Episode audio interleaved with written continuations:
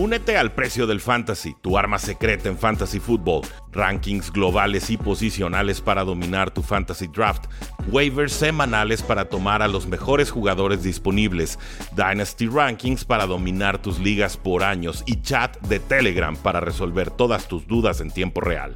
Visita stam.store diagonal precio NFL o da clic al link en este episodio para suscribirte.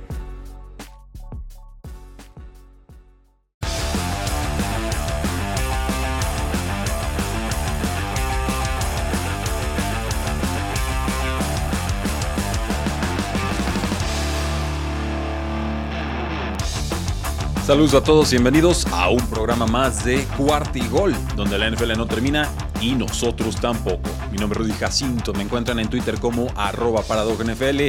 Creo que el día de hoy tenemos un gran episodio para ustedes, como todos los jueves, de 5 a 6 de la tarde, hora del centro, con todo el equipo de JC Medios. Muchas gracias a Daniel, nuestro operador, por ayudarnos con la conducción y sobre todo la producción del día de hoy. Y también le mandamos un fuerte abrazo a Oscar Huerta, nuestro compañero que normalmente aparece en este espacio.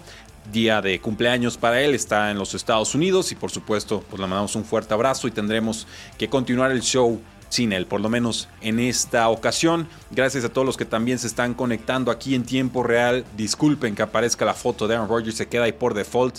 Hoy no vamos a hablar de Aaron Rodgers, hoy vamos a hablar sobre la NFL y específicamente con que ya quitó el requisito de usar mascarillas obligatorias en instalaciones, en el campo y en cualquier otra parte donde los jugadores y los coaches aparezcan, siempre y cuando las personas ya hayan recibido sus vacunas.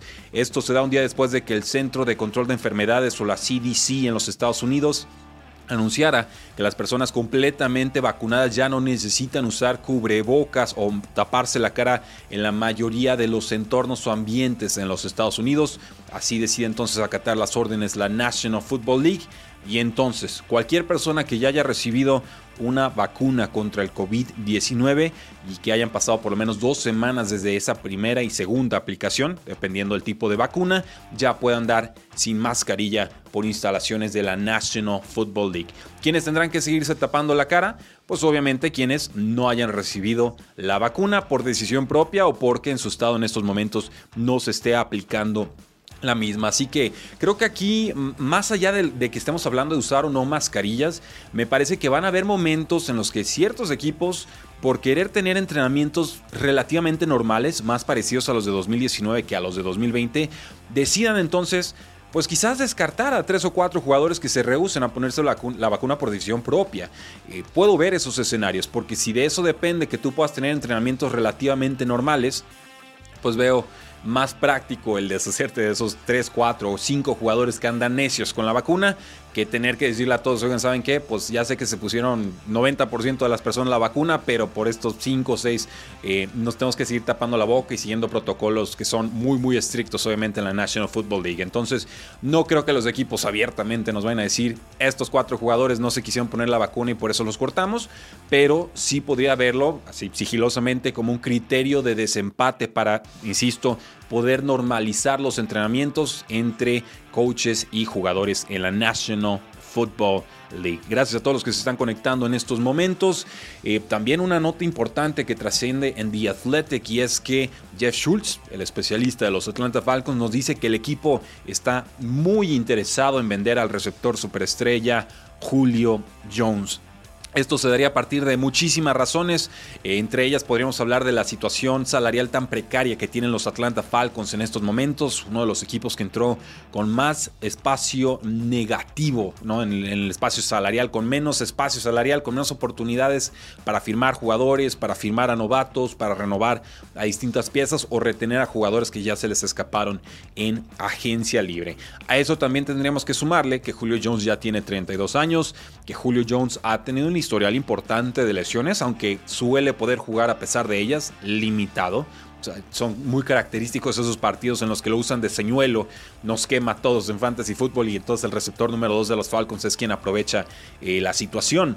Pero también parece que aquí los Falcons están reconociendo algo que yo he estado tratando de puntualizar a lo largo de todo el offseason y es que este roster de los Atlanta Falcons en estos momentos, a mí me parece que a pesar de que es muy explosivo en ofensiva, sobre todo por la vía aérea, es un roster prácticamente en reconstrucción.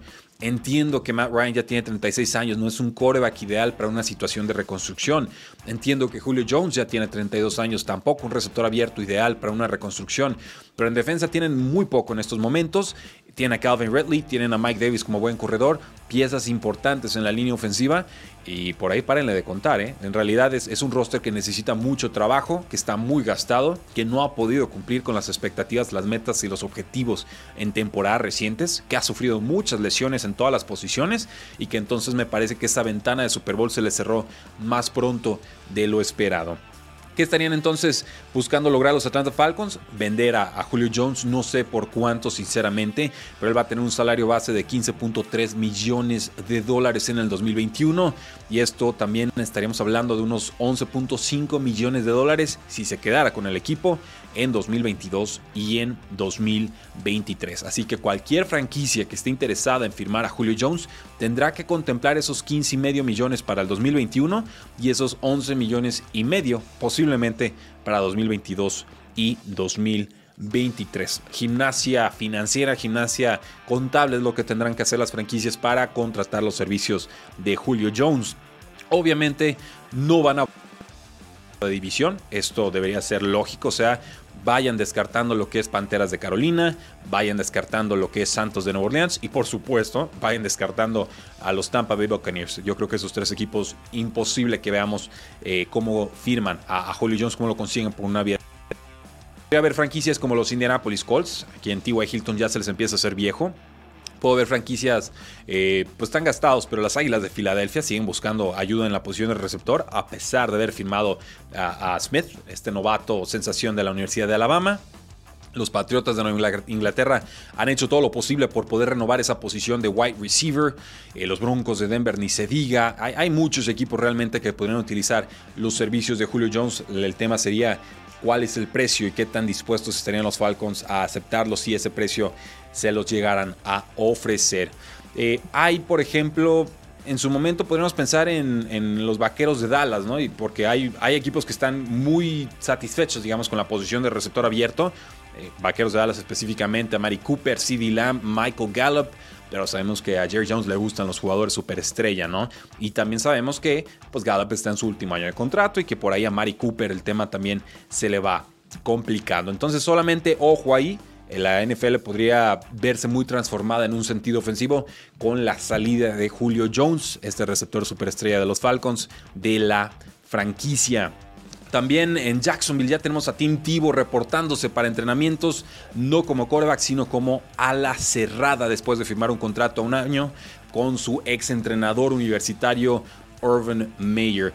Yo le soy muy sincero, en un principio me dio curiosidad la noticia y luego dije, oh, oh, no, o sea, va, a haber la tibomanía, otra vez va a estar ESPN con su bombardeo de noticias 24-7, que de qué lado de la cama durmió Tim Tibo, que qué desayunó, que si se puso el zapato derecho primero, si primero fue el izquierdo, si se hincó con la derecha con la izquierda, o sea, eh, llegamos a vivir unas, unas noticias verdaderamente bizarras cuando la tibomanía estaba en todo su esplendor. Pero aquí el tema que a mí más me brinca específicamente es ver a Tim Tebow irse del NFL por prácticamente 7, 8 años hacerlo como un coreback, rehusarse en su momento a jugar como ala cerrada, jugar ligas menores de béisbol, bien por él, creo que le fue relativamente bien en esa, en esa instancia, y luego eh, regresar a los 32 años pretendiendo jugar como ala cerrada. Eh, con un coach que obviamente le va a dar la oportunidad porque la carrera de Urban Meyer sí o sí está definida por el paso de Tim Tebow con esos Gators.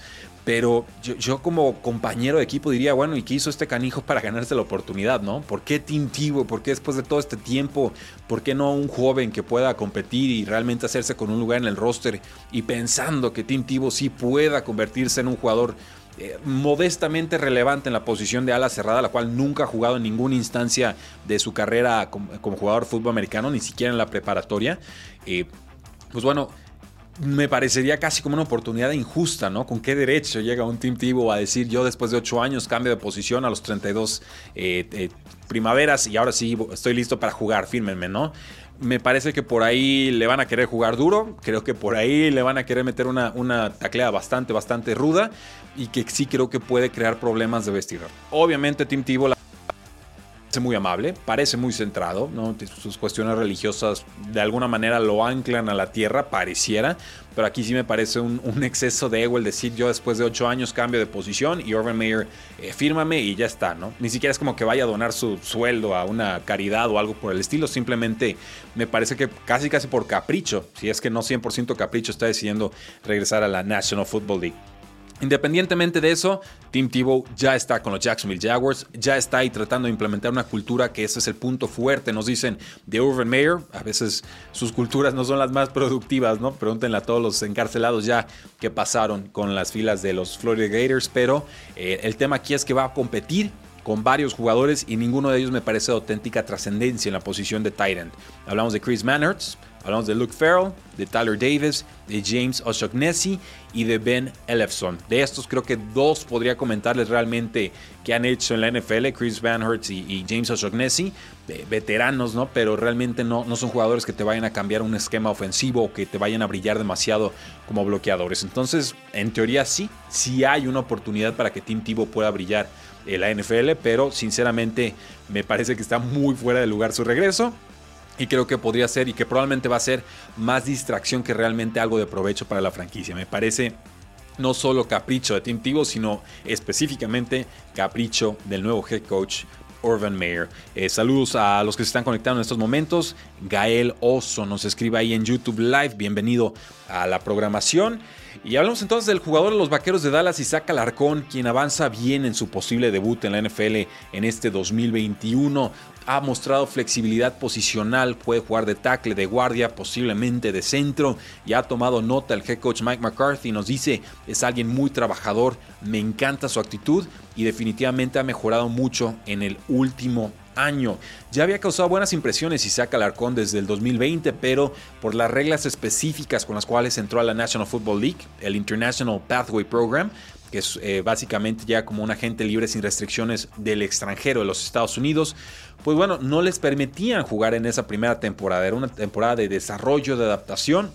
Y entonces, pues se tuvo que quedar en el practice squad y seguir trabajando en sus habilidades para poder ahora sí pretender hacerse con un lugar en el roster en 2026. Entonces, ojo ahí, ¿eh? porque los vaqueros de Dallas en su momento llegaron a estar tan desesperados en la posición de línea ofensiva que su guardia All Pro Zach Martin lo terminaron utilizando como tackle derecho. Entonces, tener un jugador que te pueda dar esa versatilidad de jugar en cualquiera de las cinco posiciones, como una especie de swing tackle o jugador de sexta eh, posición o rotación en esa línea ofensiva, podría ser de altísimo valor para los vaqueros de Dallas. Y eso me hace pensar que Isaac Alarcón sí se va a hacer con un lugar en el roster de los Vaqueros de Dallas y que sí lo veremos jugar en esta temporada NFL 2021. Y qué importante sería esa noticia para todo el deporte eh, hispano, pero específicamente para todo el deporte de los eh, de México. Eh, los Bucaneros, tenemos noticias de los Bucaneros y es que tenían un contrato con Antonio Brown, este receptor abierto, parecía que iba a renovar con el equipo y oh sorpresa, se tuvo que operar la rodilla, tiene que superar pruebas físicas y entonces el contratito lo van a dejar guardado hasta que supere estas dichosas pruebas. Nos dice el head coach Bruce Arians de los Bucaneros, tiene que superar sus pruebas físicas. Esperamos o parece que se va a realizar este procedimiento quirúrgico. El, fue el martes pasado. Simplemente le van a hacer una limpieza en la rodilla y todo debe salir bien, pero tiene que pasar estas pruebas físicas. Así que solamente hay que darle un poco más de tiempo a Antonio Brown, pero sí parece que regresará con los Bucaneros de Tampa Bay. Con los Broncos, pues el, jugador de Sean Hamilton, un receptor abierto, se rompió el ligamento cruzado anterior. Desgraciadamente para él. Eh, eh, bueno, eh, tenía la fortuna de que los Broncos estaban buscando cambiarlo de equipo. Se habla que San Francisco era el interesado. Pero bueno, ya está apalabrado el trade y resulta que cae en esta lesión tan grave que lo dejará fuera de 9 a 12 meses y que obviamente trastoca por completo los planes de trade. ¿Quién es de Sean Hamilton? Pues es un jugador que salió de la Universidad de Penn State. A mí me gustó saliendo como, como novato, entrando a la NFL. Era un jugador que tuvo cinco partidos como titular en su temporada de novato. Se ha perdido solamente dos partidos en las últimas tres temporadas, pero le ha costado muchísimo ascender a ser más que un receptor número 4 o incluso número 5 en la franquicia de los Broncos de Denver. Un equipo que sigue alimentando esa, posición de wide receiver y que obviamente posición Hamilton ya no tenía un lugar en el equipo. Lo que va a probablemente suceder es que va a rehabilitarse, tendrá Broncos que pagarle su salario en este 2021 y probablemente será cortado en 2022. Eh, hablando de los Broncos, hicieron historia y es que Kelly Klein fue nombrada directora ejecutiva de operaciones de fútbol, que parece ser el puesto más alto al que ha ascendido una mujer en términos de escauteo en la National Football League. Después de una década de estar con los vikingos de Minnesota, Kelly Klein eh, pues llega en este rol de directora ejecutiva de operaciones de fútbol con los Broncos de Denver y además estará como asesora especial del general manager, anunciaron los Broncos este lunes pasado. Así que nota ahí Kelly Klein ascendiendo escalones en, en la NFL y sobre todo en las filas de los Broncos. Ah, hubo comentarios muy positivos de la gente de los vikingos de Minnesota a partir de esta noticia, diciendo que era una persona que se encargaba de 100 o de 200 cosas a la vez, ¿no? que realmente era alguien en quien podían confiar bastante. Vamos a una pausa comercial y regresamos a cuarta y gol. Regresamos a cuarta y gol, donde la NFL no termina y nosotros tampoco. Yo soy Rudy Jacinto, me encuentran en Twitter como arroba NFL y llegó el momento de hablar sobre las calificaciones de draft específicamente en la AFC East, un equipo que por supuesto tiene a los Buffalo Bills, a los Patriotas de Nueva Inglaterra, a los Delfines de Miami y a los Jets de Nueva York. Y que en líneas generales les voy a decir, ¿eh? me pareció que esta división en específico hizo uno de los mejores trabajos en general y en específico, en posiciones de coreback, en términos de pass rushers, en términos de linieros, en términos de receptores abiertos. Me parece que estas cuatro franquicias hicieron bien su tarea, bien su scouteo, supieron en qué momento atacar posiciones, cuándo subir, cuándo bajar. Y entonces, eh, adelanto, en líneas generales yo le pongo palomita a estas cuatro franquicias, pero hay una clase de draft, un draft class que me gusta más que las otras tres. Vamos por partes, los Buffalo Bills hicieron movimientos eh, significativos, ninguno más importante que sumar al pass rusher Gregory Rousseau de Miami con su primera ronda. En segunda consiguen al edge rusher Carlos Basham Jr. de Wake Forest, un jugador que no creían les fuera a caer en segunda ronda, estaban listos para hacer un trade down los Buffalo Bills y en el momento en que les cae Carlos Basham dicen abortar operación, vamos por nuestro jugador. En tercera ronda se fueron con el tackle ofensivo Spencer Brown de Northern Iowa. En quinta se fueron con otro tackle ofensivo, Tommy Doyle de Miami. En sexta ronda tomaron a tres jugadores, lo que es el receptor abierto Marquez Stevenson de Houston, Damar Hamlin de Pittsburgh y el cornerback Rashad Wildgoose de Wisconsin. Un fenomenal nombre, lo voy a repetir, Rashad Wildgoose, ¿no? así como Ganso Loco es el apellido de Wisconsin. Y en séptima ronda se fueron con un guardia ofensivo, Jack Anderson de Texas Tech. Eh, primero, Gregory Rousseau, un jugador que presumimos mucho en la previa antes del draft, 6'7, 35 pulgadas de brazo, ¿no? De extensión, eh, manos de 11 pulgadas, o sea, verdaderamente es un prospecto físico sumamente impresionante. El tema con Gregory Rousseau es que no jugó en 2020 y que obviamente hay preocupaciones sobre qué tan puro es su habilidad como pass rusher en las esquinas de la línea defensiva.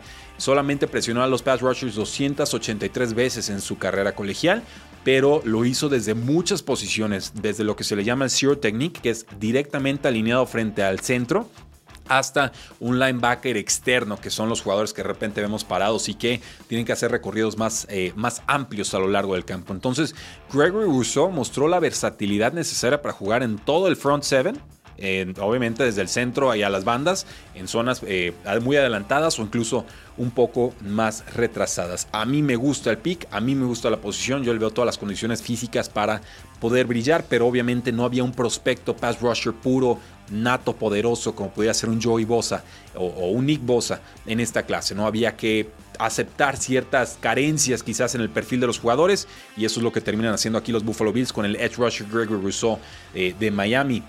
Hablando de Basham, este jugador pass rusher también de Wake Forest que toman en segunda ronda, es alguien que subió mucho de masa corporal a lo largo de su carrera colegial, se convirtió en un jugador con muchísima explosividad, mucho poder y sobre todo pues es un jugador que tiene técnica para maridarlo con esa, con esa explosividad. Obviamente no el jugador más consistente, pero los Buffalo Bills saben jugar bien a la defensa, aunque no lo hicieran así en 2020, creo que les faltaban piezas. Y su temporada 2019 fue sumamente bien calificada por Pro Football Focus. Prácticamente su calificación es la de un jugador de élite. Y para mí es más importante calificar o tomar en cuenta la mejor temporada que la temporada más reciente al momento de evaluar a prospectos. Pasemos con los Patriotas de Nueva Inglaterra, que me parece hicieron muy buen trabajo. En primera ronda tomaron a Mac Jones de Alabama sin subir posiciones, sin volverse locos, dejaron que el draft viniera a ellos y les cayó el coreback que estaban buscando. En segunda ronda se fueron con el nose tackle Christian Barmore de Alabama.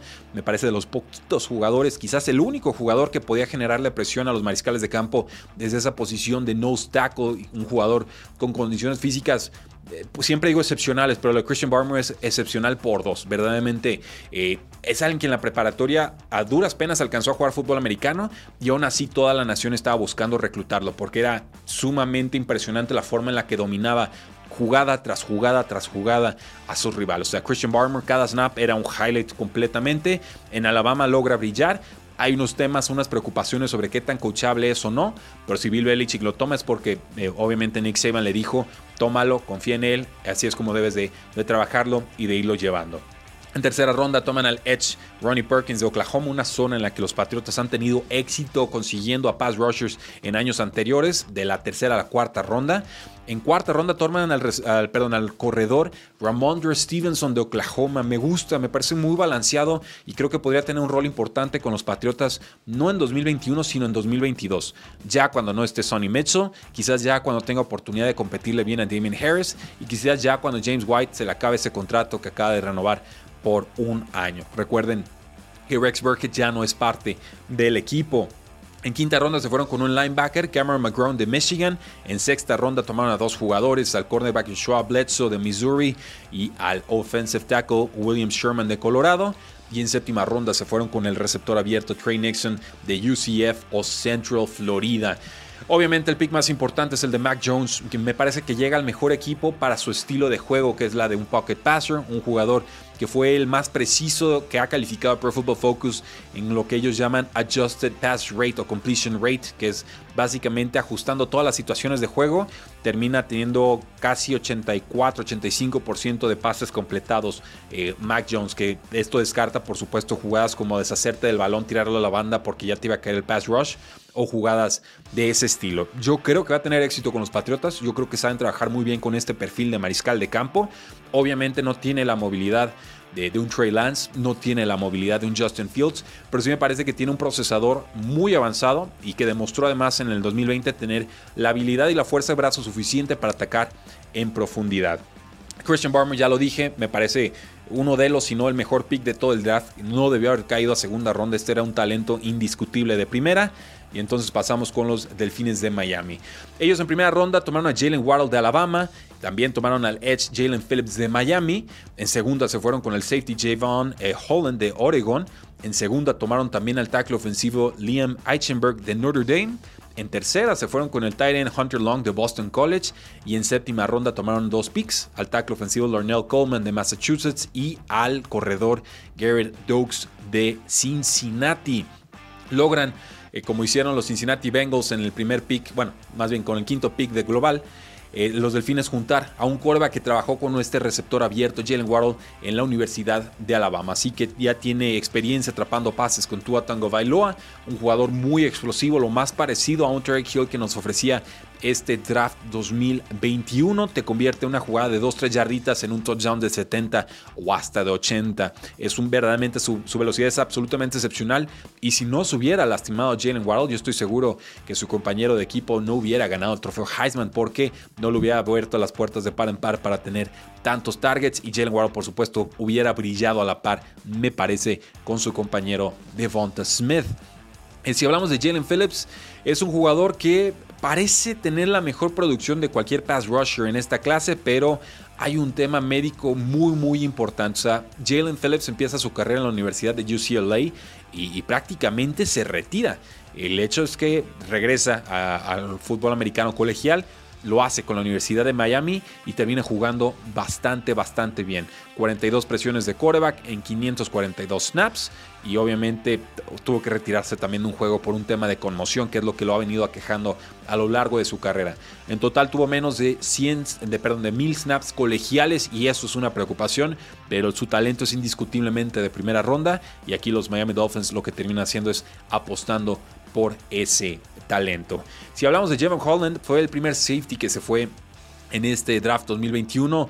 La mayoría esperábamos que se fuera Trevor Warwick, este jugador de la Universidad de, TCU, de Texas Christian University, eh, que cayó, cayó. Se espera, yo esperaba que se fuera en primera ronda y no, terminó cayendo hasta la segunda. Eh, Holland es un jugador muy bueno en cobertura de pase con Oregon, tuvo dos temporadas de muy, muy alto nivel y obviamente los Delfines necesitan reforzar esa posición de la secundaria que no fue del todo eficiente, no fue del todo hermética la temporada eh, anterior. Entonces aquí también hay, hay, quizás un poco de riesgo, pero me parece que con Jevon Holland van resolviendo bien ese tema de la secundaria. Y ya si hablamos del tackle, uno de los mejores tackles ofensivos de la nación era Liam Eichenberg de la Universidad de Notre Dame. No es muy espectacular, pero mejoró cada temporada. Me parece que lo fueron calificando mejor en Pro Football Focus y sobre todo no concedió una sola captura de quarterback en las últimas dos temporadas. Así que alimentando esa posición de línea ofensiva y sobre todo dándole armas y más protección a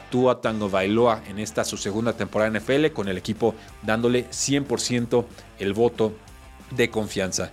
Y llegamos a los Jets de Nueva York. Este equipo tomó, por supuesto, con el pick número 2 global al quarterback Zach Wilson de BYU. También en primera ronda suben el draft para adelantarse a los Patriotas y tomar a Elijah Vera Tucker, el guardia de UCS, perdón, de USC, de la Universidad de, del sur de California. En segunda ronda toman un gran receptor abierto, Elijah Moore de Ole Miss, un jugador eh, pues muy seguro. Yo creo que va a ser este safety blanket para Zach Wilson, sobre todo desde la posición de slot. En cuarta ronda se fueron con el corredor Michael Carter de North Carolina. Fue bastante productivo en colegial. En quinta ronda se fueron con el cornerback Michael Carter. Oh, tiene el mismo nombre que el, corredor. También tomaron al safety Jamie Sherwood de Auburn y al cornerback Jason Pinnock de Pittsburgh.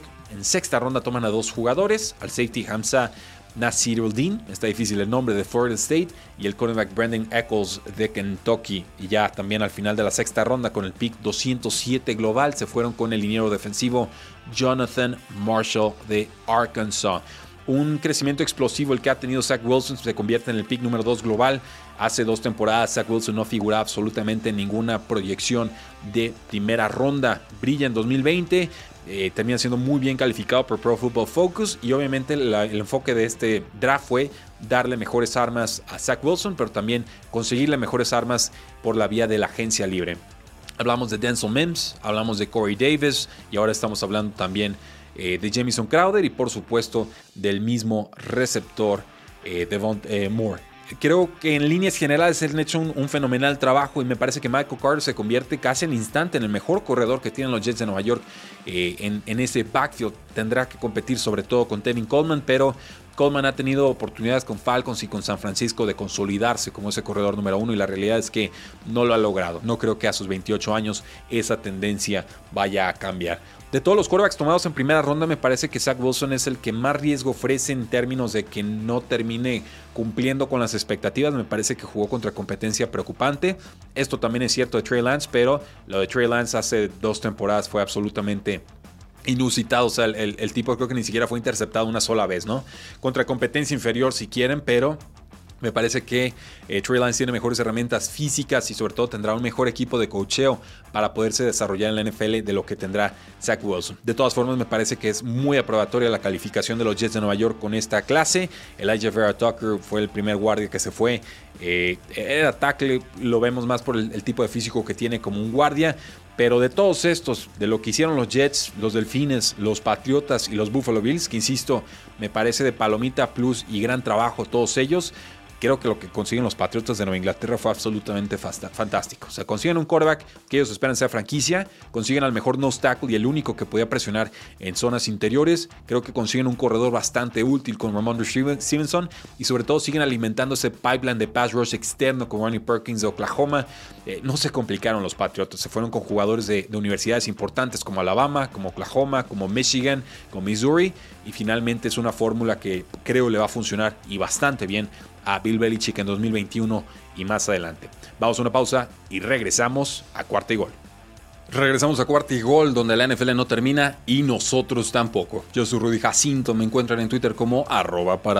Estamos grabando desde JC Medios en vivo y en directo y es momento de hablar sobre el draft que tuvimos en la AFC Sur, una división que por supuesto tiene a los Tennessee Titans, a los Indianapolis Colts, a los Houston Texans y a los Jacksonville Jaguars que ya tienen a su nuevo coreback franquicia. Empecemos con los Titanes de Tennessee. Ellos en la primera ronda toman con el pick número 22 global al cornerback Caleb Farley de Virginia Tech. Es un jugador que por talento verdaderamente tuvo que haber seguido en el top 15 por lo menos y que termina cayendo hasta la posición 22. ¿Por qué? Por el tema médico todo el off-season con Caleb Farley fue, está mal de la espalda, tiene estas lesiones, tiene un historial de lesiones y obviamente el ligamento cruzado anterior que se rompe en 2017, la cirugía de espalda en 2019 y otra cirugía que se hizo a finales de marzo terminaron por preocupar a, muchos equipos y por eso vimos que se fue por ejemplo eh, Horn, ¿no? este City Horn a, los Panteras de Carolina con el pick número 8 global. Y por ahí Patrick Surtain, segundo de Alabama, también se termina yendo a los Broncos de Denver, ellos con el pick número 8 y el número 9. Aquí Kelly Farley se cae hasta el 22. Entonces, si se mantiene sano, me parece que los Titanes de Tennessee acaban de hacer un robo a mano armado. O sea, verdaderamente les va a salir de forma fenomenal. Gracias a todos los que se están conectando en estos momentos. Se Jacinto, dice salud Rudy, bienvenidos. Beto Mujía, buenas tardes amigos. Un fuerte abrazo Beto. Eh, se imagina Julio Jones en Ravens, dice Luis. Sí podría verlo, pero pues primero tendrían que lanzar más pases, ¿no? Para poderlo eh, aprovechar. En segunda ronda toman al tackle ofensivo Dylan Radens de North Dakota State, el encargado de proteger a, a Trey Lance. En tercera ronda, los Titanes se fueron con el linebacker Monty Rice de Georgia. También tomaron al cornerback de posición slot, o sea, un jugador más bajito. Elijah Molden de Washington, que es un, sumamente talentoso. A mí me gusta mucho. En cuarta ronda se fueron con dos jugadores: el receptor abierto Des Fitzpatrick de la Universidad de Washington, perdón, de Louisville, y el edge rusher Rashad Weaver de la Universidad de Pittsburgh. Y en sexta ronda toman a otros dos jugadores: al right receiver Racy McMath de LSU no podría decirles mucho de él sinceramente. Y en sexta toman también al safety Brady Breeze de la Universidad de Oregon. Qué buen nombre, ¿eh? Brady Breeze, Brady la brisa, me gusta bastante. Eh, pero bueno, Ojo ahí, eh, muy bien calificado Kelly Farley. El tema de las lesiones es, lo más, más importante. Y también hay que destacar lo que hacen los Titanes de Tennessee en la segunda ronda con el tackle ofensivo Dylan Radons de North Dakota State. Recuerden, los Titanes en primera ronda del año pasado terminan tomando a Isaiah Wilson, este absoluto y total fracaso en la posición, que juega cuatro snaps con el equipo y que básicamente en tiempo real dice, ah, no, que siempre no quiero jugar fútbol americano y se mete en problemas con la ley. Y en fin, o sea, una pésima evaluación de, de football character, ¿no? De off the field character, de todo lo que pudiera tener un jugador extra cancha y quizás intra cancha también. Todo eso le salió mal con el tema de, de Isaiah Wilson. Y entonces Dylan Radens viene a más o menos tratar de resarcir ese error que cometieron los Titanes de Tennessee la temporada pasada. El tema es que no tiene el tamaño ideal, no tiene el peso ideal, pero tiene muy buena movilidad. Y entonces ahí es donde su técnica es la que le podría ayudar a convertirse en un bloqueador de élite, pero necesita tiempo de desarrollo. Con Monty Rice de la Universidad de Georgia hablamos sobre un jugador que pues finalmente le cuesta de repente detectar qué está sucediendo enfrente de él. Tiene muchas condiciones atléticas, pero no siempre tan bien aprovechadas. Eh, digamos, su velocidad en el campo es menos rápida de lo que es, digamos, una pista de atletismo, ¿no? ¿Por qué? Pues porque pierde instantes al momento de tratar de diagnosticar y es algo que tendrá que desarrollar porque es muy buen tacleador, pero sí necesita mejorar su lectura de lo que está sucediendo en tiempo real. Con Molden es un muy buen slot cornerback, sobre todo para eh, unos titanes que les ha costado mucho esta última temporada poder defender todo lo que son pases en todos los niveles del campo. Molden es el cornerback slot mejor calificado por Pro Football Focus en toda la era colegial, así que era para Pro Football Focus un talento de primera ronda que termina cayendo hasta la tercera.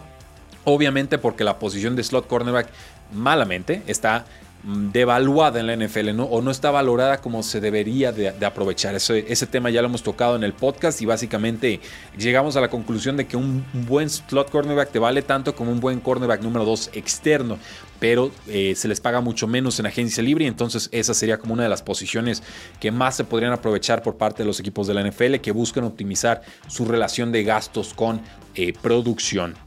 Pasemos entonces con Rashad Weaver, este jugador que cayó hasta la cuarta ronda, me parece que tuvo que haber sido en el día 2 y se va hasta el día 3. Tiene poder, explosivo, longitud, tiene buena técnica, pero obviamente eh, la velocidad no, no, es lo suyo, ¿no? Y además es un prospecto un poco más veterano. Debe contribuir bastante, bastante rápido. Se está recuperando una ruptura del ligamento cruzado anterior, o más bien se recupera de le fue bastante bien esta última temporada. Así que me, me gusta lo que hicieron los Titanes de Tennessee, eh, reforzando prácticamente ofensiva y defensiva en muchas posiciones. Con los Indianapolis Colts, ellos en primera ronda se fueron con el Edge Pay de Michigan, la mejor historia del draft, un jugador eh, que desde chico sabe de dónde fue. Estoy tratando de recordar específicamente de qué país africano termina eh, escapando con su madre, pero una, una guerra civil, creo que fue en Liberia. Eh, termina, por supuesto, jugando fútbol americano, tiene todas las condiciones físicas, pero la técnica de repente no es un pass rusher tan refinado. corrió eh, la prueba de los tres conos en menos de 6.5 segundos. un tiempo abajo de 7 segundos ya es bastante bueno. Aquí abajo de 6.5 es absolutamente excepcional. Eh, es un pass rusher que juega bien en 2019, se mantiene bastante bien en 2020 en menos partidos, por supuesto. Y lo que están viendo los Colts es, es plastilina y moldeable que ellos podrán desarrollar. Y si tienen éxito, cuidado, eh. o sea, Pay verdaderamente puede ser un talento generacional. Dayo de Ningbo de eh, Vanderbilt, no, creo que no lo pronuncié bien, Dayo o de Jingbo, mejor dicho, de Vanderbilt, es un pass rusher que toman en segunda ronda. En cuarta se van con el Titan Kylan Grandson de SMU, de la Universidad de Southern Methodist University. En quinta ronda se van con Sean Davis de Florida. En sexta con Sam Ellinger, el quarterback de Texas. Y en séptima toman a dos jugadores, a Michael Strahan de Indianapolis y a Will Fries de Penn State. Eh, pues, ¿qué les puedo comentar de esta clase? no Me parece que sobre todo con el día 2, el pass rusher Dayo o de Yingbo de Vanderbilt eh, tiene todas las condiciones atléticas del mundo, solamente se les critica, no yo necesariamente, sino en general la comunidad analítica dice que, bueno, ¿para qué toman a dos pass rushers sabiendo sobre todo la, necesidad de cubrir esa posición de tackle izquierdo, ¿no? Después de un retiro de un jugador eh, bastante importante y después de ver lo mal que juega Carson Wentz cuando su línea ofensiva no juega a un alto nivel. Es un jugador explosivo, o de Jingbo, un jugador que tiene el tamaño prototípico y que además tiene producción respaldando esas condiciones atléticas. Entonces, por eso a mí no me, no me molesta que fueran con doble pass rusher, porque si le quitas tiempo a los mariscales de campo rival, sí o sí te va a ir mejor en la NFL. Eso, es un, tema muy, muy recurrente. Y Ellinger en el día 3, un coreback que fue titular cuatro años limitó sus entradas de balón en, en, colegial y pues no mucho más. O sea, no tiene buena presencia del bolsillo, su brazo no es especial, tiene algo de movilidad, pero pues bueno, si vas a hacer un volado, ¿por qué no? Toma un coreback tardío y a ver qué pasa. En líneas generales me gustan los primeros dos picks, eh, pero todo lo que hacen los Colts de cuarta ronda para abajo, sinceramente, a mí me parece, eh, me parece bastante pobre. Yo sí les pondría eh, una calificación más negativa que positiva, a pesar de lo mucho que yo espero de Cutie Pie o, Pay. Los Jacksonville Jaguars toman, por supuesto, a Trevor Lawrence de Clemson. ¿Qué les puedo decir de él que no sepan ya? Eh, toman también en primera ronda al corredor Travis Etienne de Clemson y pues, volvemos a juntar un cornerback con un jugador de esa misma ofensiva. Con el cornerback Tyson Campbell de Georgia. También toman al tackle ofensivo Walker Little de Stanford. En tercera ronda se van con el safety Andrew Sesco de Syracuse. Me gusta el pick. En cuarta ronda toman a dos jugadores. A Jay Tufele de USC un defensive lineman, y también al edge rusher Jordan Smith de UAB. En quinta ronda se van con el Titan Luke Farrell de Ohio State y en sexta ronda cierran con el receptor abierto Jalen Camp de Georgia Tech. Que si no conocen a Jalen Camp, les aviso, vayan checando sus condiciones atléticas eh, muy buenas, excepcionales, verdaderamente tiene el tamaño prototípico, la velocidad, la explosividad, la agilidad para convertirse en, un receptor de élite en la NFL, o sea, un receptor número uno tradicional en la, a la Julio Jones, a la Megatron, etc.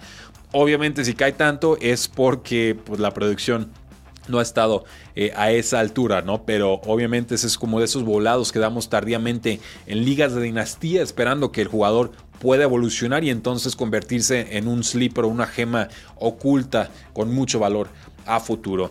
Eh, toman a Travis Etienne, este corredor de Clemson que a, mí me encanta, pero no necesitaban los Jacksonville Jaguars un corredor. Ya tenían a James Robinson, quien corre bastante bien, sobre todo entre los tackles, y demostró adecuada eficiencia por la vía aérea. Me queda claro que Travis Etienne es un nivel por encima de James Robinson, pero es un roster que tenía muchas necesidades y finalmente deciden usar un pick de primera ronda en un corredor. Entonces, como que por ahí le preguntaron a Trevor Lawrence, oye, ¿a quién quieres en este pick? Y dijo, tráigame a Tien y se la cumplieron, ¿no? Ya está.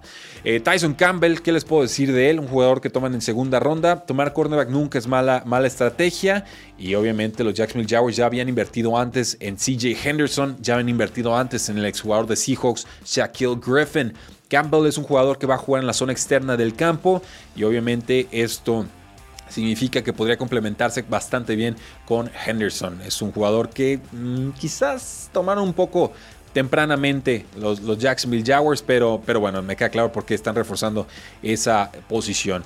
Con Cisco, este otro jugador, pues tiene buen rango, buena velocidad, es, es, un buen playmaker eh, en, líneas generales, pero eh, hay unos altibajos por ahí de repente que, terminan preocupando, ¿no? Bloqueó 26 pases, intentos de pase, tuvo también unas cuantas intercepciones por ahí en 24 partidos con la Universidad de Syracuse, entonces pues el, clásico jugador de secundaria que se trata de adelantar a la jugada y a veces le sale bien y a veces le sale mal, ¿no? Si es el perfil que buscaban los Jacksonville Jaguars, creo que lo acaban de encontrar.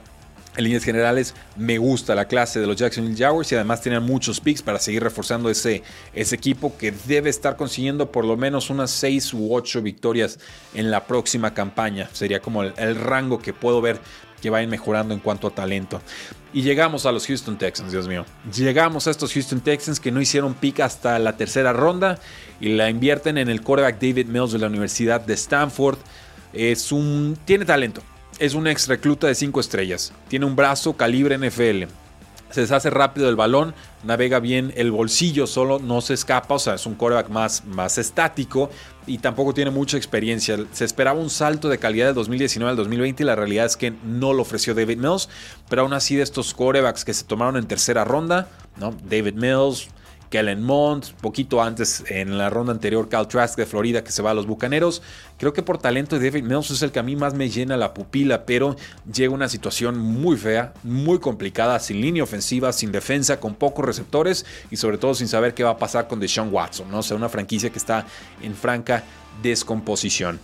En tercera ronda se van con el receptor abierto Nico Collins de Michigan. Es un jugador, eh, un, gran, recluta que fue importante en su momento, pero no produjo mucho con los Michigan Wolverines. Ellos pensarán que es por falta de talento de coreback y no porque el jugador no pueda producir. Es muy grande, es muy físico, tiene suficiente explosividad y sobre todo eh, capacidad para hacerle la vida difícil a los jugadores de la secundaria, pero tiene que ser más consistente. En quinta ronda toman al Tyrant Brevin Jordan de Miami. En quinta se van con Garrett Wallow de TCU.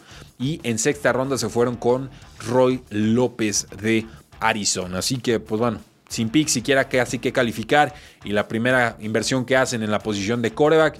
Creo que, queda bastante claro por qué los Houston Texans no serán factor relevante en esta próxima temporada, juegue o no de Sean Watson. Vamos. Regresamos a cuarta y gol. Regresamos a cuarta y gol, donde la NFL no termina y nosotros tampoco. Yo soy Rudy Jacinto, me encuentran en Twitter como arroba y es momento de discutir todo lo que sucedió en el draft 2021 con los equipos de la AFC Oeste o AFC West. Comenzamos con los casi campeones, los Kansas City Chiefs, quienes no tuvieron pick de primera ronda después de haberle invertido en el ahora tackle izquierdo Orlando Brown Jr., un pick que mandan a los Baltimore Ravens y que por supuesto es parte de esta reconstrucción masiva que realizaron los Kansas City Chiefs me parece de forma exitosa para darle protección a Patrick Mahomes y que no se repita una catástrofe como lo que fue el, el pobre coreback escapando sin éxito de tanto pass rush contra los Bucaneros de Tampa Bay. Su segunda ronda la invierten con el pick 58 en el linebacker Nick Bolton de Missouri y otra segunda ronda también la invierten con el centro Creed Humphrey de Oklahoma. Un perfil eh, interesante. Nick Bolton no es tan explosivo como otros linebackers en esta clase, pero tiene buena detección de jugadas y casi siempre aparece donde está la pelota, ¿no? es, un jugador que difícilmente lo van a engañar porque tiene un buen reconocimiento de lo que está sucediendo eh, en el campo. Por ahí incluso se, habla en Pro Football Focus de una jugada en la cual alcanza a perseguir a Kadarius Stoney, este receptor abierto de Florida, muy explosivo, muy difícil de taclear en campo abierto. Entonces, Nick Bolton, campo abierto, Kadarius Stoney lo detiene me parece que esa es una muy buena señal de lo que puede lograr contra eh, los mejores atletas en la National Football League. Con el centro Creed Humphrey de Oklahoma, él parece que va a ser el titular desde el día 1. ¿eh? Te puede jugar de guardia izquierdo, guardia derecha o incluso como centro. Eh, tiene versatilidad y obviamente pues sabemos que la línea ofensiva fue lo que le costó a los, a los Chiefs eh, el Super Bowl, ¿no? Entonces Josh Myers se fue un pick antes y a mí me gusta más Creek Humphrey que Josh Myers. Entonces aquí me parece que hay palomita decisiva para los Kansas City Chiefs. Y pues les voy a comentar también el receptor abierto Cornell Powell de Clemson, ¿no? Este, ya saben, todo lo que es LSU, lo que es Alabama y lo que es Clemson con receptores abiertos, tomen hasta los jugadores del montón, ¿eh? porque más de alguno de esos está siendo importante en, la National Football League. Creo que, que, puede producir, obviamente está, es un jugador con un molde similar a lo que ofreció en su momento Sammy Watkins. No es tan espectacular, por supuesto, pero tiene ese tamaño, más o menos esa velocidad, esa corpulencia. Y Sammy Watkins ya no está en el equipo. Entonces creo que por ahí podrían desarrollarlo. Aunque el, favorito a ascender al receptor número 2 con el equipo sería en estos momentos Nicole Hartman en su tercera temporada con los Chiefs. Y si hablamos de, Trey Smith, pues es alguien que termina cayendo mucho por un tema médico, ¿no? coágulos en los pulmones en su tiempo con la Universidad de Tennessee. Por talento es absolutamente extraordinario que lo terminan consiguiendo eh, en sexta ronda, ¿no? Y además tiene condiciones físicas importantes y cuando salió de la preparatoria era un prospecto de cinco estrellas. Entonces, si la salud lo respeta, olvídense. Los Chiefs aquí también acaban de pegar home run con Los Ángeles Chargers. Y adelanto, ¿eh? para mí esta podría ser la mejor clase de toda la NFL. O sea, verdaderamente lo que hicieron los Chargers, lo que hicieron por ahí los Osos de Chicago, los Browns y los Patriotas, me parece de lo mejor que vimos en todo este draft. Y ahí les va, era pick tras pick de valor que complementaba o maridaba lo que necesitaba cubrir Chargers con el mejor talento disponible, ¿no? O sea, les cayó del cielo este draft por completo, porque en la primera ronda, en el pick número 13, terminan tomando al tackle ofensivo Rashawn Slater de Northwestern, un jugador que tiene más técnica que incluso Penny Sewell, este tackle ofensivo de la Universidad de, Oregon, que se va muchos picks antes. En segunda ronda, toman al cornerback Asante Samuel Jr., ex, eh, bueno, más bien hijo del jugador, ex jugador Asante Samuel. Eh, eh, en este caso, Asante Samuel jugó Jr. en Florida State. Y me parece que este, este pick es extraordinario, es explosivo, es instintivo las cualidades que mostró su padre eh, en algún momento y sobre todo la secundaria de Chargers era una necesidad a atendernos, sobre todo con bajas que han tenido en este último off-season. Era muy difícil completar pases contra Santos Samuel Jr., creo que encaja perfecto en este esquema. En tercera ronda toman al receptor abierto Josh Palmer de Tennessee. Una sorpresa, ¿eh? o sea, es un jugador con un perfil muy balanceado, muy buen tamaño, buena velocidad eh, para jugar en la zona externa del campo. No tuvo mucha producción, eso es cierto, pero pues con qué que está jugando en la Universidad de Tennessee, ¿no? Si nos, si nos limitamos estrictamente a lo que ofrece el jugador, yo creo que aquí deberíamos estar hablando probablemente del relevo generacional con Mike Williams, ex de Clemson, quien ahora está en su último año de contrato. Este jugador ya lo alcancé a tomar por ahí en una liga de dinastía y espero que dé buenos frutos. En tercera ronda también se llevaron al ala cerrada Trey McKitty de Georgia. En cuarta al Edge Chris Rumpf, segundo de Duke. En quinta ronda al tackle ofensivo Brandon James de Nebraska. Y en sexta ronda se van con dos picks, el linebacker Nick Neiman de Iowa y el corredor Larry Roundtree, tercero de Missouri. Me parece que Roundtree puede hacerle buena competencia a Joshua Kelly y Justin Jackson para convertirse en ese corredor número 2 de la franquicia detrás de Austin Eckler. En séptima ronda alcanzan a tomar al cornerback Mark Webb de la Universidad de Georgia. En fin, me parece una clase muy muy completita, muy muy balanceada. Incluso Chris Rumpf, este jugador de Duke que toman en cuarta ronda, pues de los mejores prospectos o por lo menos de los más intrigantes en día 3, ¿no? Es un buen pass rusher, simplemente no tiene el tamaño prototípico para la posición. Aún así, me parece que consiguen valor los Angeles Chargers. Lo pueden poner a jugar como un linebacker externo, no necesariamente como alguien que esté casado o comprometido a estar siempre en la línea defensiva y entonces tratar de aprovechar sus claras condiciones eh, atléticas. Para mí, formidable trabajo, verdaderamente. O sea, una nueva era lo que está sucediendo en estos momentos. Pasemos con los Broncos, también hicieron un muy buen trabajo. En primera ronda fueron con el cornerback Patrick Surtain, segundo de Alabama. Aquí el tema era, bueno, no hubiera convenido que tomaran a Justin Fields, este quarterback de la Universidad de Ohio State. Yo hubiera dicho sí, para mí eso hubiera hecho que esta clase de draft de los Broncos hubiera sido eh, una plus. Finalmente se van con el cornerback, que es un buen jugador y que viene a complementar un muy buen trabajo que han hecho reforzando la secundaria de los Broncos en agencia libre y draft. Pero creo que la posición de cornerback era más importante que la de cornerback. Y entonces me deja un mal sabor de boca este pick, porque creo que por ahí las Panteras, creo que por ahí los Broncos y todos los que decidieron no tomar a Justin Fields, más pronto que tarde se van a arrepentir. Justin Fields, por supuesto, acabó siendo quarterback de los Osos de Chicago. En segunda ronda, los Broncos se llevaron a Javante Williams de North Carolina, quien no me canso de describir como una bola de boliche con patas. Es un jugador verdaderamente rudo, un corredor verdaderamente difícil de detener, un jugador que ascendió posiciones y que creo eh, más pronto que tarde desplazará a Melvin Gordon como corredor titular en ese backfield. El tema aquí es que tuvieron que hacer un trade up y obviamente pues le invirtieron mucho a la posición. Rompe muchas tacleadas, eh, por ahí rompió 76 posibles tacleadas con North Carolina el año pasado. En tercera ronda se fueron con el liniero interior Quinn Miners de Wisconsin Whitewater. Él se vio bien en el Senior Bowl. Eh, obviamente pues quién sabe dónde está Wisconsin Whitewater, no sea, en Wisconsin, perfecto. Y les digo, apúntenmelo en el mapa y muchos en México no van a tener ni idea. El tema es que al momento en el que juega bien en el Senior Bowl, podemos más o menos equiparar su talento con el de jugadores que jugaron en posiciones o en universidades con mayor prestigio, con mayor competencia. Y entonces los Broncos se sienten seguros tomándolo en tercera ronda.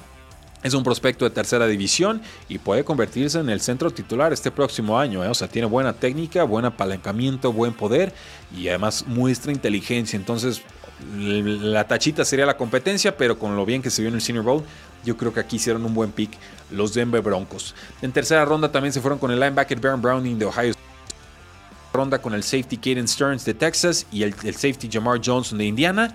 En sexta ronda con el receptor abierto Seth Williams de Auburn. Mucha promesa, pocos resultados en Auburn. Ojalá pueda juntar todo su claro talento, pero en Auburn se cansaron de esperarlo, esa es una realidad. Y en séptima ronda toman a tres jugadores: el cornerback Gary Vincent Jr. de LSU, el edge rusher Jonathan Cooper de Ohio State y el edge rusher Marquise Spencer de Mississippi State. ¿Qué les puedo decir de Jamar Johnson, este jugador de quinta ronda? Uno de los mejores picks en el draft, ¿no? Le encaja muy bien en este esquema de, Big Fangio, un jugador que debió haber sido tomado en segunda o tercera ronda, se nos va hasta el día 3 y, produce muy bien, sobre todo en cobertura de pase. ¿eh? En su carrera de Indiana tuvo 7 intercepciones, 6 pases forzados como incompletos. Entonces los Broncos con una, una señal muy clara de lo que querían hacer, que era reforzar trincheras y reforzar secundaria. Lo hacen tomando a, dos safeties, tomando a dos cornerbacks, tomando a dos jugadores de pass rush externo y, a, por ahí a, dos, a un corredor y un liniero interior. Y además toman un linebacker. Entonces, los Broncos con las ideas muy claras, me parece un roster muy competitivo. Pero insisto, para mí era Justin Fields, no Patrick Surtain segundo, el pick que tuvieron que haber hecho los Broncos en la posición número 9. A pesar de ello, palomita a la clase que hicieron los Broncos. Y entonces llegamos a estos Raiders, ¿no? Este, este equipo de Las Vegas Raiders que siempre tiene un draft muy particular. Que, que, difiere mucho de lo que hay en consenso de analistas, incluso consenso de la NFL, y que en primera ronda se fueron con el pick 17 a tomar al tackle ofensivo Alex Leatherwood de Alabama. Obviamente, línea ofensiva era una necesidad clarísima para los Raiders después de deshacerse como de tres jugadores titulares pero no me parece que Alex Leatherwood fuera el jugador ideal ni el mejor prospecto en esa posición aquí. Sobre todo porque está disponible Christian Derisaw, el jugador de Virginia Tech, que para mí era el tercero mejor de la clase. Eh, Alex Leatherwood tendría que ser como el quinto o el sexto, era un prospecto de final de segunda ronda, inicios de tercera, que no jugó bastante bien en, 2020 y eso eh, tuvo que haberse lo penalizado la NFL. Los Raiders se casan, se comprometen, lo meten y viene de un programa importante. Obviamente la Universidad de Alabama impone, pero tiene problemas en protección de paz y no me parece que sea todo lo, solvente que buscarían los Raiders para esa posición y sobre todo con una inversión tan alta. En segunda ronda toman con el pick 43 global al safety Trevor Moore de TCU y aquí sí, eh, palomita completa. Era un jugador que yo creí se iba a ir como el primer safety, que creí se iba a ir en primera ronda y que termina cayéndole a los Raiders en segunda. Entonces yo volteo los picks. Para mí en primera ronda se fue Trevor Morgan, en segunda Alex Leatherwood y, yo no me complico la vida al momento de, evaluarlos. ¿no? Es un playmaker, tiene rango, es bueno en protección de pase, pero pues a ver cómo encaja en este esquema defensivo de Gus Bradley, sobre todo en esta, después de haber jugado en esta defensiva de TCU. Puede jugar como single high safety, sí, sí lo creo, tiene el tamaño, la explosividad, la inteligencia, pero vimos poco de eso en su carrera colegial. En tercera ronda se fueron con el edge rusher Malcolm Coons de Buffalo. En tercera ronda también toman al safety Divine Diablo de Virginia Tech, eh, que creo que puede jugar más de linebacker que de safety, tiene esa versatilidad. en cuarta ronda se fueron con el safety Terry Gillespie de, Gillespie de Missouri. En quinta con el quarterback Nate Hobbs de Illinois. Y en séptima ronda con el centro Jimmy Morrissey de Pittsburgh. Me hubiera gustado que Raiders le invirtiera todavía más a la posición de ofensivos, de linieros ofensivos. Pero pues bueno, finalmente los Raiders con un draft board muy particular, muy propio y muy suyo. John Gruden a la, suya. Eh, Mike Mayo también el general manager haciendo lo que él considera más prudente. Pero me parece que cuando estás todo el tiempo tratando de sacarle la vuelta a la NFL, más veces que no, eh, terminas perdiendo, ¿no? Por querer ser el original o tener un, draft board muy original, eh, de repente empiezas a, traicionar fundamentos y creo que eso es lo que le termina sucediendo a, los Raiders con este draft class. Me gusta lo de Diablo, creo que, insisto, puede ser muy explosivo, muy talentoso, como linebacker, como safety, pero eh, pues no sabemos siquiera si va a tener un rol claro en esta defensiva de Raiders, ¿no? Creo que en líneas generales la defensiva todavía necesita mucho trabajo, que no refuerzan absolutamente para nada su, posición de, ofensivo, salvo por Alex Leatherwood, que me parece una mejora muy pobre, y Jimmy Morrissey, que es un jugador de séptima ronda como centro. Entonces yo aquí sí a los Raiders eh, tengo que ponerles una tacha, a mí me deja profundamente insatisfecho la clase de jugadores que terminan tomando Raiders, a pesar de que puntualmente Divine Diablo y Trevor Morrick me gusten como picks. Entonces, de toda la clase de jugadores que salieron en la que la mejor trabajada es la de los Chargers y la peor trabajada entonces es la de las Vegas Raiders. ¿Qué opinan, damas y caballeros? Ahí háganoslo saber en la casilla de comentarios, suscríbanse al canal, activen la campanita de notificaciones y por supuesto denle like al video, porque la NFL no termina y nosotros tampoco. Cuarto